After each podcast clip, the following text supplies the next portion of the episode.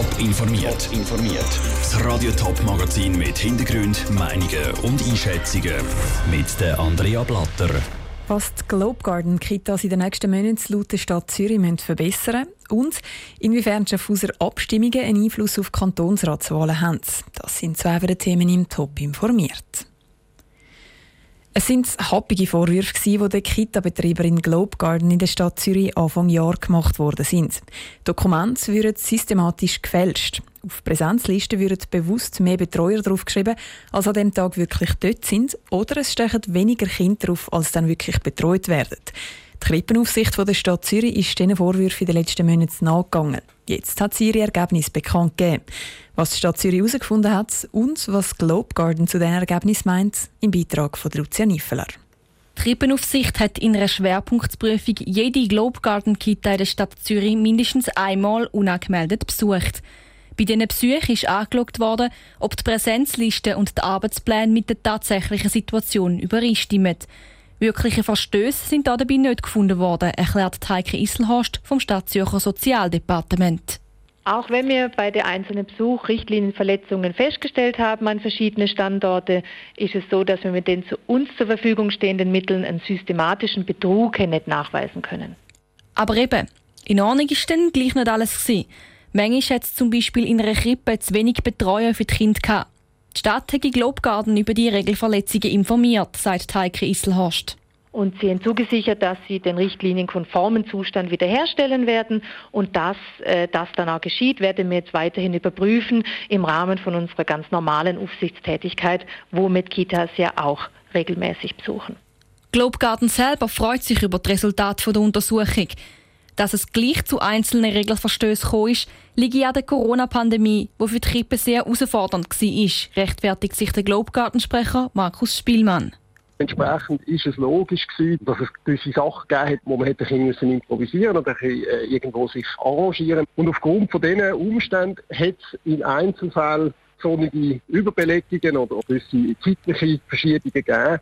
Das Kindeswohl sei aber dabei nie gefährdet gewesen, betonte Markus Spielmann. Dort, wo die Regeln nicht eingehalten worden sind, schaue Globe Garden jetzt mit den Mitarbeitern, dass so etwas in Zukunft nicht mehr passiert. Der Beitrag von Lucia Niefeler. Die sogenannte Schwerpunktprüfung von der Stadt Zürich die ist für den Moment jetzt abgeschlossen. Der 27. September wird ein wichtiger Tag für die Schweiz und ganz besonders auch für den Kanton Schaffhausen. Auf nationaler Ebene wird über diverse Vorlagen abgestimmt, so auch über Begrenzungsinitiativen oder neue Kampfjets. Schaffhausen sind außerdem noch Kantonsratswahlen. Lara Pecorino hat von einer Politexpertin wissen, ob so nicht viel diskutierte Abstimmungen dann auch die Kantonsratswahlen beeinflussen. Gleich ist es wieder soweit und die Schaffhauser Stimmbevölkerung entscheidet, wer für die nächsten vier Jahre im Schaffhauser Kantonsrat sitzt. Parallel zum laufenden Wahlkampf laufen auf nationaler Ebene hitzige Debatten zu den Abstimmungen vom 27. September. Briefkästen sind voll mit Flyer, Wahlplakaten stehen an Strassen und in Privatgärten. So grosse nationale Abstimmungen dürften laut der Politexpertin Chloe Jans auch die Kantonsratswahlen beeinflussen. Man kann davon ausgehen, dass Themen, die national stark und kontrovers diskutiert werden, die Leute eher an die Urne bringen und dass das natürlich dann auch Auswirkungen hat auf die Wahlbeteiligung, die kantonalen Wahlen. Grosse nationale Abstimmungen haben also ein gewisses Mobilisierungspotenzial. Besonders bürgerliche Parteien sind dort Kampfjet-Vorlage und Begrenzungsinitiativen gerade sehr präsent. Die Politexpertin Chloe Jans erklärt aber, dass das bei den Kantonsratswahlen Schaffhausen nicht unbedingt einen Vorteil für die SVP bedeuten muss. Man hat da bürgerliche Vorlagen. Aber da könnte man auch sagen, dass das genau eine Gegenreaktion auch an die Urne bringt. Hat man bei gewissen Abstimmungen zum Teil auch schon gesehen, dass da eben die Gegenmobilisierung mindestens so stark sind wie die Mobilisierung vom eigenen Lager der Initiantinnen und Initianten. Es darf ja auch nicht vergessen werden, dass aktuell über fünf verschiedene nationale Vorlagen abgestimmt wird. Neben den umstrittenen Begrenzungsinitiativen und Kampfjet-Vorlagen wird auch über weniger bürgerliche Vorlagen öffentlich diskutiert. So zum Beispiel über den Vaterschaftsurlaub. Unter diesen Umständen dürften die nationalen Vorlagen laut der Politexpertin zwar zu einer höheren Wahlbeteiligung führen, aber nicht unbedingt zu einem einseitigen Umschlag in ein Rechts- oder Linkslager bei den Schaffhauser Kantonsratswahlen. Der Beitrag von Lara Pecorino. Welche 60 Mitglieder künftig im Schaffhauser Rathaus tagen, das zeigt sich dann eben in knapp zwei Wochen. An dem 27. September wird aber nicht nur die Schaffhausen gewählt, sondern auch die St. Gallen. Dort stellen sich nämlich acht Kandidaten, die einen von den fünf Stadtratssitzen erobern. Einer davon hat es besonders überrascht. Der Leiter vom Hausdienst im Rathaus, der Markus Müller. Seine Konkurrenz sind bisherige Stadträte mit jahrelanger Erfahrung, aber auch Politiker mit einer Partei im Rücken. Er selber kandidiert ohne Partei. Was laut Markus Müller die grösste Herausforderung ist, die der Stadt St. Gallen bevorsteht, er erzählt es im Interview mit der Selin Greising. Wieso sind Sie der richtige Kandidat für den Stadtrat? Ich sehe die äh, Sachen ein bisschen aus einer anderen Sicht, eben nicht politisch, sondern ich will etwas verändern in der Stadt.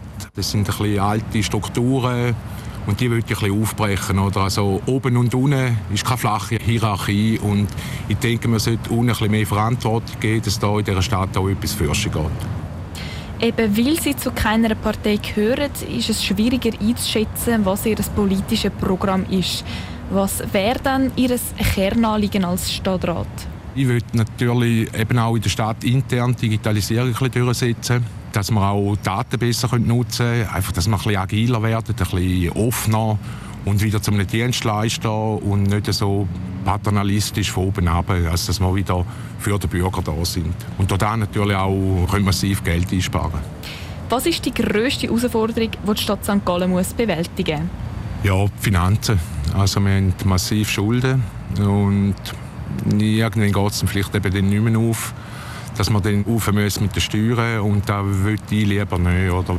Um sie jetzt auf der persönlichen Seite noch ein bisschen besser kennenzulernen, wenn jetzt jemand da ankommt und noch nie in der Stadt St. Gallen war, welchen Ort würden Sie ihm empfehlen?